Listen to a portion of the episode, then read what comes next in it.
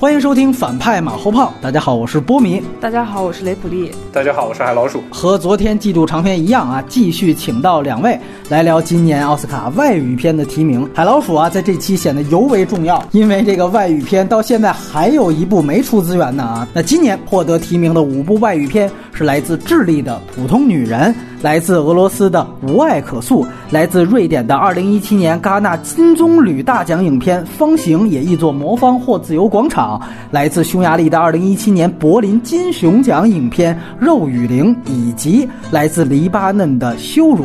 那其中前四部目前都出了高清中字，而《羞辱》到现在还没有资源。它入围了2017年的威尼斯电影节的主竞赛啊，所以只有去过国外节展的人才看过，当然就包括了咱们海。老鼠，那特别提及中国内地这次选送外语片的电影是《战狼二》，香港选送的是《一念无名》，台湾选送的纪录片是《日常对话》。这三部华语片呢，无一提名，甚至也都没进入到之前的九强大名单。羞辱是五部外语片里面啊，唯一一部来自亚洲国家的电影，而去年拿到这个外语片奖的也是亚洲的推销员。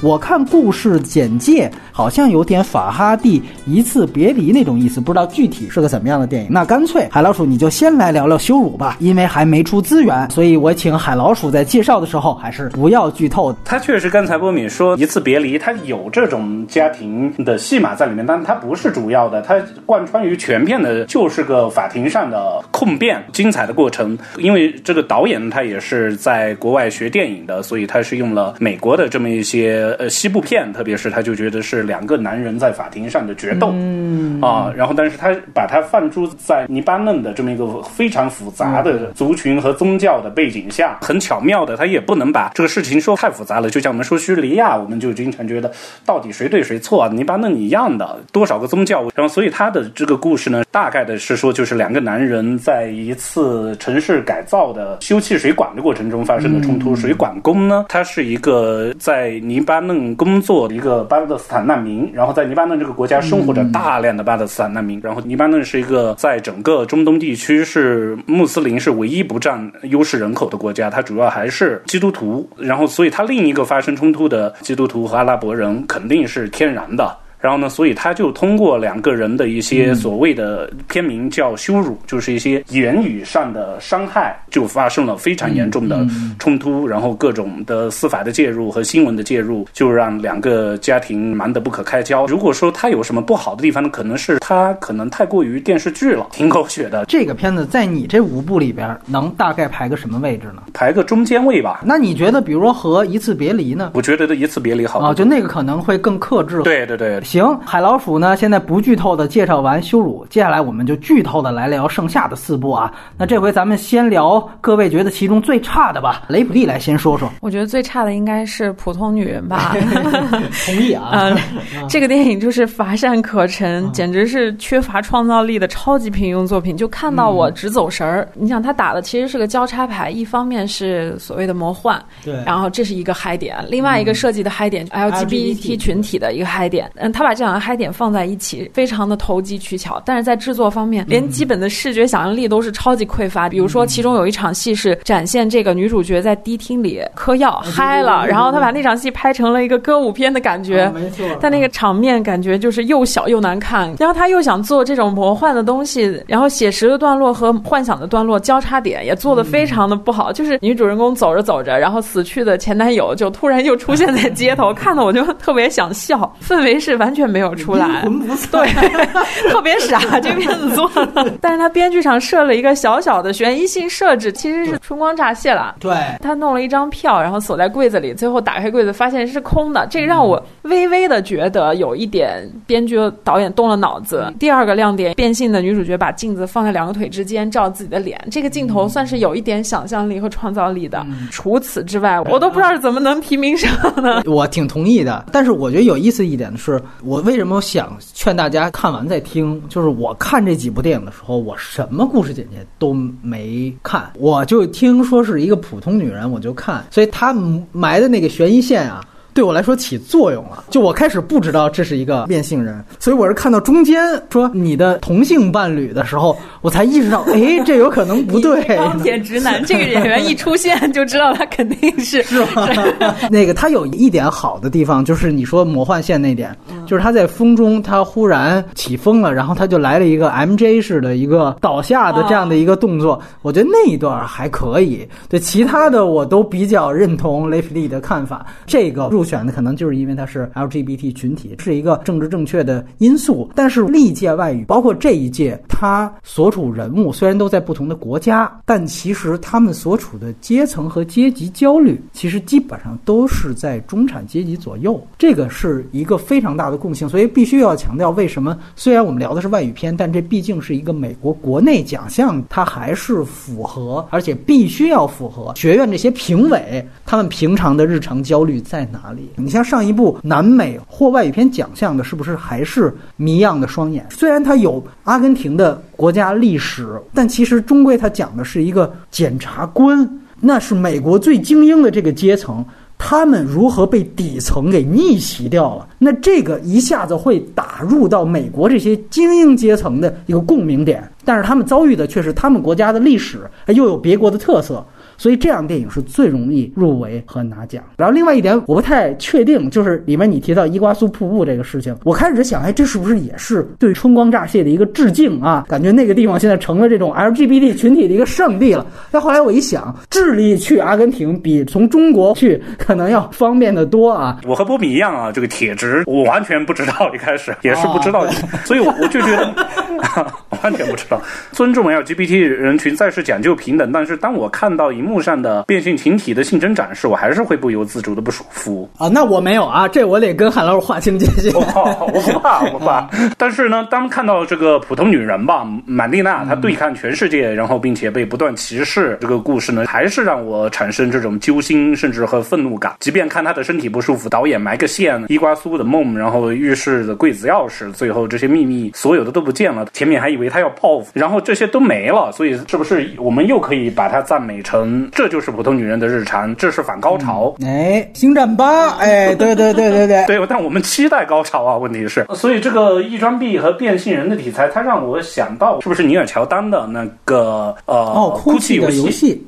对对对，肯定是更喜欢那一个。它里面呃塑造出一个对于爱情不依不饶，为了爱人要陪着他把牢底坐穿的，对 这么一个啊，所以我肯定是在这个题材里面，肯定会更喜欢哭泣游戏。普通女人也是我这五个里面最不喜欢的。哎，但是我最后给他找补一句，就是他刚才提到的，就是最后我们都期待来一场报复的戏。你看他前面铺垫了，这个女人一直在打拳击，打那帮人，按说是可以碾压一顿胖揍，但他最后却是用一个。女人撒泼的方式，就跑到了那个人车顶上去跳。我觉得这一点可能也是在反映他的一种作者观。就说这个人他其实就是把自己当成女人了，在 LGBT 群体为他们就是鸣不平的这一点上，我觉得可能比较好的一个设计。这个电影虽然我也不太喜欢，但是也比之前小雀斑提名奥斯卡影帝那部《丹麦女孩》要强。海老鼠，你就觉得你最好的吧？最好的，我想来想去还是方形吧，是在平遥看的了。然后身边有做丹麦艺术策展的，他们乐坏了，就觉得我们圈子就是这个样的，就是要把一个。很简单的概念，用最复杂的话语把它表达出来，他就抓住这个从一开始对馆长的采访，小高潮一个接一个。在我看来，他整个导演的这个立场是没出来的，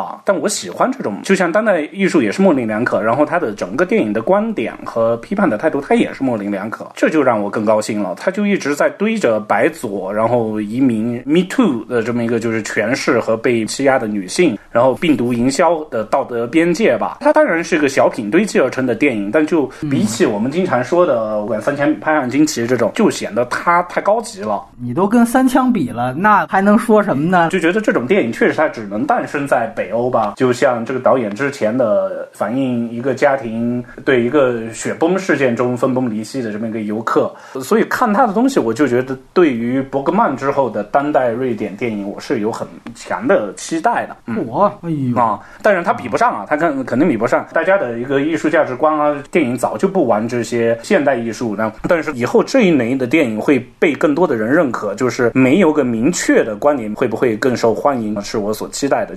方形是我这个倒数第二啊。好，方形让我想起了天津有一种早点小吃叫大饼夹一切，觉得方形就是这种电影，它用了一个特别自以为是的概念，然后里面夹了各种主题，而且是毫无逻辑的片段式的呈现，移民啦、白左啦、知识分子的危机啊，然后中产的道德焦虑，全部塞到这张大饼里面。就这种思路放在当代艺术里都不算是新鲜和先锋，都显得有点陈旧。那放在电影里就更叫小聪明。可能这个观点我跟海老鼠不一样，他觉得这种模棱两可很好，但我觉得电影里面有一种很可贵的东西，就是精确的表达。嗯，因为视觉本来就是很多异性的，如果你能在视觉的这个载体里面呈现精确的表达，那可能是更有意思的东西。基于这一点，我不喜欢这个片子，而且这个片子里面他反对的一切，这个片子反而精准的复刻了他反对的一切啊。就是说刻薄一点，我觉得他透着那种不好好讲人话，就是屁大一点小事儿都想极力的阐释出意义的这种装逼的气质。我觉得是典型的走电影节路线的投机产品。之前看概念的时候，觉得有不明觉厉之感，然后打开一看，就像这个方形是吧？哎，这个时候有个对标就是杰出公民嘛，他们有一些像的主题，但那个就做的非常精确，它在通俗层面也成立。我觉得那个更好，好太多了。这是我四部看过的里面唯一刷大银幕的，而且这个也是这里面名气最大的一部，毕竟他之前就已经拿了金棕榈这样一个大奖。我当时也是看完就觉得这是一个相当被过誉的一个电影。我们之前聊戛纳的时候，我当时就谈过他之前的那个片子，就是《游客》。确实，无论是比《杰出公民》也好，比《游客》也好，这个片子主题要大，野心要大。但是反倒有一点失焦。我觉得游客和杰出公民都比较好的一点是，他们聚焦到人身上。说白了就是一个男人。你看杰出公民也是我一个有点伪君子的这样的一个诺奖得主，到了一堆真小人包围的故乡，他这样的一个火花，他到底最后怎么样的去看待我自己的作品？他的所有的自嘲、中产的自嘲，全都是通过这个人来反映出来的。这个人的人设也是生动和丰满的。而游客他自己的前作其实是聚焦在一家人。当中雪崩出现之后，马上逃了的这个男人，他的所有的中产阶级焦虑也都是通过这个来呈现的。但是这个电影当中不是，他是通过一个又一个小细节。我就特别烦的一点就是，比如说在那个快餐店里面跟那个要饭的说：“你再给我买一点这个，买点那个。”就那个就拍半天。但是我还是像刚才说普通女人的一样，你就会看到这个电影为什么拿了金棕榈之后还能入围到奥斯卡，还是因为它有。非常深层次的西方的中产阶级焦虑，因为他最后也扯到了移民，这是因为欧美现在的一个意识形态上的趋同导致的他欧美两边都通吃了，这个也是特别大的遗憾。我们也可以注意到今年一个特点，刚才我在念五部入围的时候，居然五部外语片里面汇集了去年的金棕榈得主和去年的柏林金熊奖的。有人说，那不是还一个威尼斯金狮呢？哦，金狮在最佳影片呢。啊，《水形物语》这是主流奖项，现在马上要横扫的，所以你可以看到，去年居然三大三金的最高奖的电影，在奥斯卡都成了热门片了。九十年奥斯卡九十大寿历史上也是很少见的情况，这可能也是奥斯卡想九十大寿摆出一个姿态，感觉自己要一统天下。但另外一方面，不得不强调，这是欧美在整个现在主流社会焦虑的一种趋同的表现，也同时是欧美可能。艺术电影、文艺电影退步的一种表现。原来可能有更多的宝藏，两边可以选出不同代表自己价值观的东西，但现在他们做不到了。雷普利，你来聊聊你最喜欢的电影。我最喜欢的电影其实投给了这个肉与灵，哈哈哈。哇，咱俩相同是吧？其实我在肉与灵和这个无爱可诉之间纠结了一番，然后最后还是给了肉与灵，因为这个片子特别别致，它是一部以触感为切入点的性冷淡的情爱小品。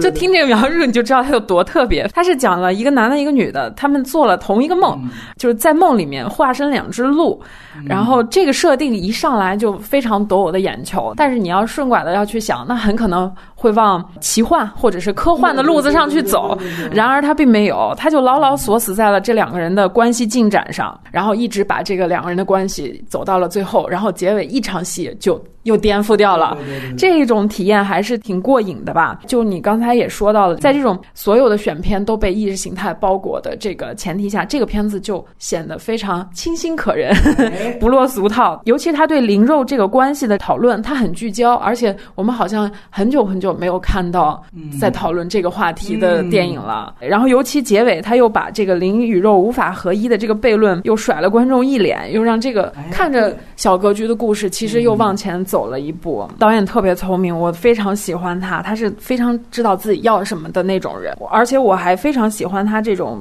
视听风格，它和它主题搭配的特别合适，性冷淡风嘛。然后里面有一场自杀戏，有一场性爱戏，也都是特别别致的，是以前在其他的观影体验中就没有见过的这种。他把一场自杀拍的，我无法描述，我觉得得要大家去看才能知道。而且其实不是上次我们跟当科长也聊到这个女权主义电影嘛？我觉得这个才是我认可和喜欢的女性主义电影。嗯，它是特别纯粹的女性话语，而不是那种让盖尔加朵卖弄大腿的这。种伪女权主义电影啊，那先听听海老鼠的意见。我也非常喜欢啊，番行是让我看的最欢快的，肉与灵是我看的最舒服的，然后无爱可诉是我看的最揪心的啊。所以在三个情感中就被迫选一个的话，我随口说了番行，但我也坚持啊啊，三个我都打五星。高分狂魔嘛，匈牙利近些年我发现他跳出了一些清新片，就像日本的小清新嗯这种路线一样的。呃，有一次我在北影节的时候在。通州万达都看了一个叫做《狐仙丽莎莎莎莎》，很奇怪的一个名字，也是关于一个女孩的幻想童话。这里面呢，它也是一个梦境嘛，刚才都说了，然后就觉得它颜色整个的搭配艺术感极高。梦境里是白雪，是夜晚，然后她的工作的场地是屠宰场，红色的雪，然后是在白天。这个女主角呢，她就是一个巨婴嘛，她有着这种就是一颗最强大脑，这个记忆力又那么了不得，又恐惧这种身体的触碰。雷普利也说到了这么一个关于挖掘。身体与情感的这个东西，是不是今年昨天那个金熊奖颁出来，感觉也是这么一个电影？可能是是在一个现代社会，大家都是一个一个的越来越强烈的一个孤岛嘛，都是生活在手机里面就够了的。入雨林的姑娘是手机都没有，她也能把自己给就是封闭了。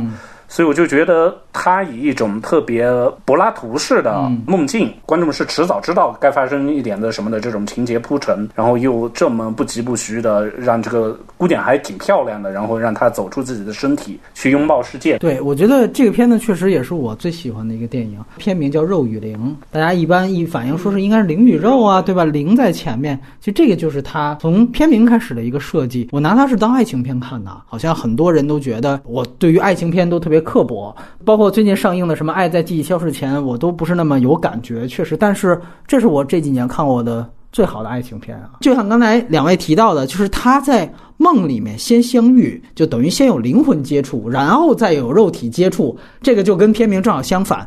这个本身其实是一个高概念，比如美国要哪个片方看到了这个片子，他要买下来版权，他可能改成一个特酷炫的一种时间规划局，就那种一样，两个人现在梦里相遇，完了之后现实当中哎，再比如碰一凶杀案，或者咱《盗梦空间》的接第三者插足，哎，怎么着来一下，他是用一个。高概念，然后走一个返璞归真。从主题上，它有一点其实是在讲这个女孩有点被现在的这种消费主义、科技包裹的这样的一个消费时代拉入到泥沼的过程。就这个，我觉得也可能是它的一点点超越爱情的一个主题。它其实开始就像刚才海老师说的，他是没有手机的，再到后来，他一步步的随着接触到了这个屠宰场的他的上司，虽然有了爱情，但是最后却失去了那样的一个感知能力。另外就是。我们说这纪录片里边有这个《唐人街探案》，有天台枪手，这一部也可以叫乐高大电影。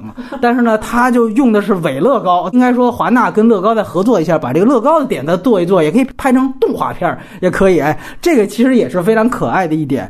然后呢，女主角的人设好的一点是，确实她有强迫症，就是在最后她自杀那场戏，那歌她一下卡带了，这自杀我就完不了。这点我觉得特别有感触，而且对。于女主角的刻画和她女主角整个家里的那个刻画，让我明白了为什么大家都说这个无印良品是这个性冷淡的产品。哎，这回我一看这个肉雨玲，哎，我就大概明白了。我说这样的女孩，她就喜欢无印良品那种产品的风格，解答了我一个日常的疑惑。最后想说一句，你看这个片子拿了去年的柏林金熊，当时你知道他的评委会主席是谁吗？是保罗范霍文。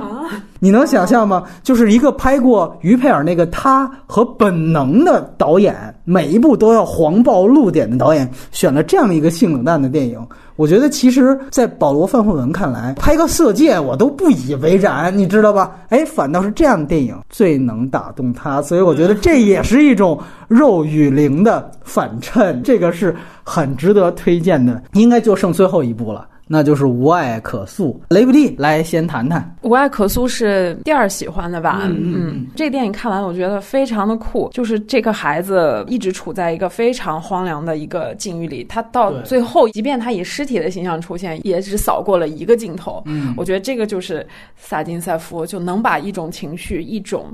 方向一个路径一条道的走下去，特别的狠。但也就因为他是萨金塞夫，所以他肯定还要隐喻点什么。但我并没有 get 到这个点。光看他这个伦理悲剧的话，我一直都沉浸在这个片子的气氛里。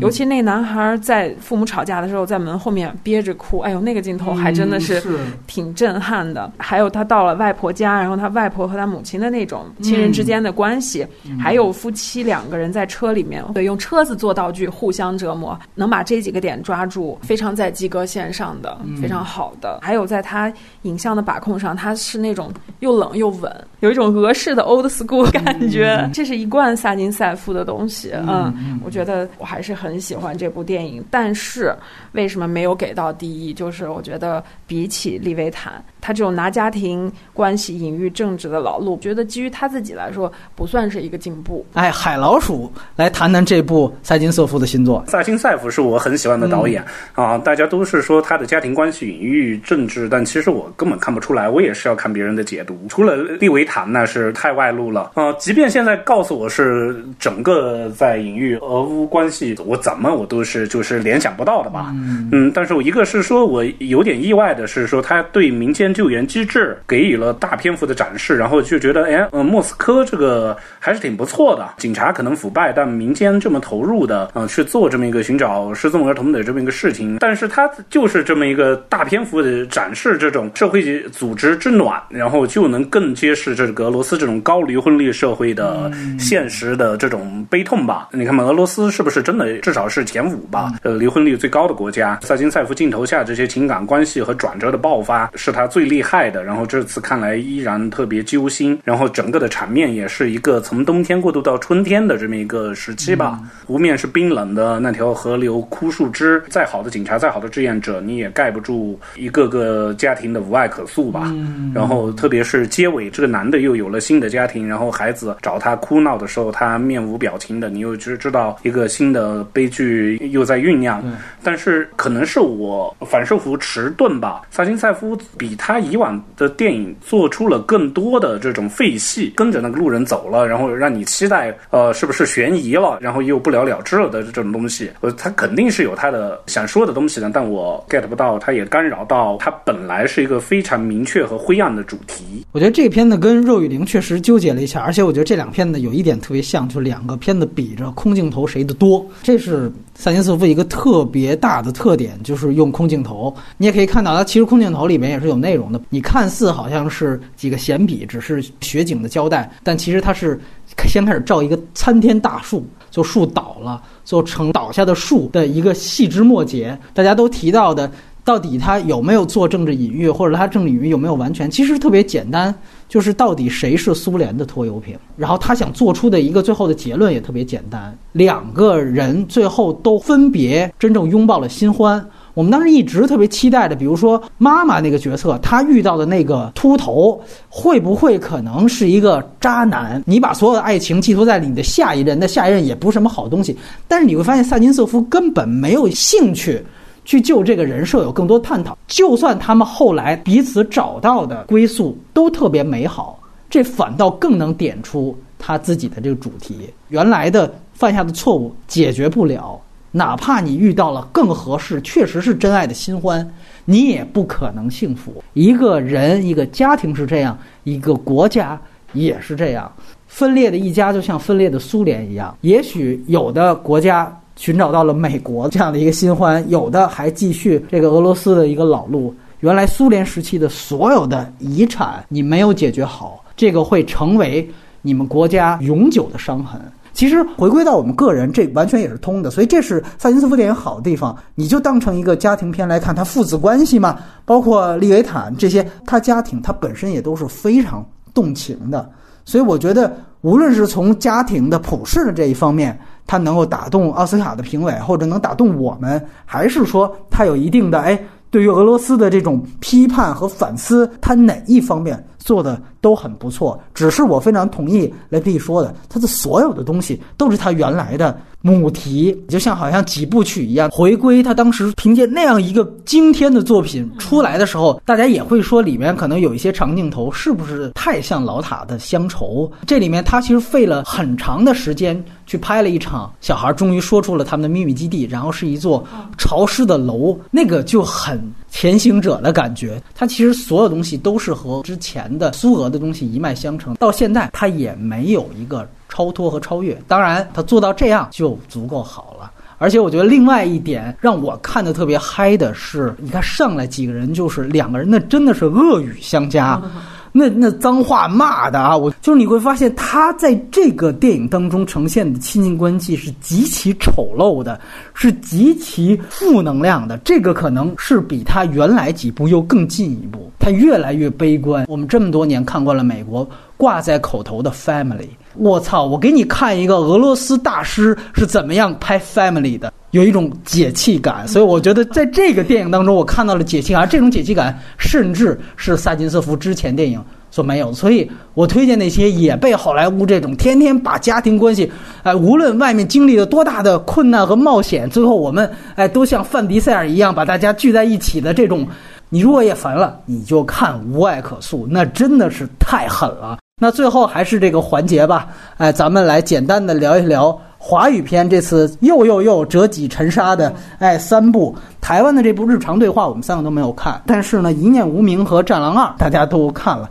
一念无名，抑郁症这个题材，我觉得是低利益和低概念的一个一个东西。好像除了曾志伟的那个表演以外，没有给我留下什么深刻的印象。而曾志伟那个表演，其实拿到奥斯卡这个体系里是无效的嘛？当时都说他是中国版的海曼，我觉得有点过誉。对《一念无名》，我挺喜欢的，确实是让我在没看别人的评论的时候，就觉得他的整个闪回和组接都挺海漫的。啊，然后确实也让观众能跟着角色的这个状态，然后去挖掘他的前史吧。我不满意的地方是曾志伟，不是他的表演，是他多了太多没必要的一些焦虑状态的展示。那《战狼二》你没说呢？《战狼二》不就是有人说中国现在选送标准，大家也别说什么，这是一种奥斯卡对于中国是好像是一种国力的展示，反正获不获奖中国又无所谓，又不要去争这个。从英雄开始就拿这些大片去送，但是没有，但是英雄真提名了呀，对吧？那人家是最后一个提名的华语片呢，对吧？香港跟台湾在这之后也没有啊。十五年以来，就是这是哪个机构送啊？中海推还是什么？反正就不想参与奥斯卡这个游戏玩。对，咱们自己搞一个，对吧？比如说《金鸡百花》是个外语片，就跟说孔子讲，对对，孔子，对对，他们有诺贝尔，咱们搞一个，让他们家美国人来送，对不对？速八什么的，是吧？我觉得这可以，这个。我觉得挺有意思，就是跟原来你知道，中国不是还办过一个体育的劳伦斯奖，然后办过一个在中国最受欢迎的外国体育明星，然后提了费德勒啊什么，当然还有舒马赫什么的人都不来，在中国的那个奥运健儿都齐聚了，到外国那奖项五个提名是五个照片儿，呃，但是现在不会了，这将来咱们直接不用聊奥斯卡外语片，咱们聊聊金鸡奖就可以了，以后估计也聊不到了，对吧？啊，嗯，我就觉得吧，外语片它始终。对于以前买碟的阶段，它还是一个吸引人的一个商标。就像以前有个意大利电影《地中海》，我看不到，我一直期待了好多年，看到了就觉得，哎呀，就这么回事啊。我们可以回想一下，今年还有什么让大家惊喜的外语片了，然后来对比一下奥斯卡的标准，或相比一下于一出，我自己随便搜索了一下，我觉得好像对我来说也差不多了。我就觉得是整个非英语片种的呃吸引力在下降。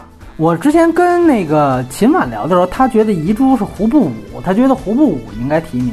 哦、对的，我也想到服部武，我我打了高分的遗珠，一个有服部武，还有那个关于戈达尔的那个传记片《敬畏》，还有当然在艺术院线放过的《尼斯疯狂的心》。我觉得就是奖项就是一个看电影的由头。对找片单嘛，对对，就是这个片单。可能现在刚刚出的那个啊，一百二十集，你们谁看了？那是一个，然后还有一个法语片，因为法国嘛，就会还相对比较多，不就是《欢乐结局》吗？对，其实台湾跟大陆，你可能觉得是不是，比如说大佛普拉斯这个，你可以去试一下，或者说是像。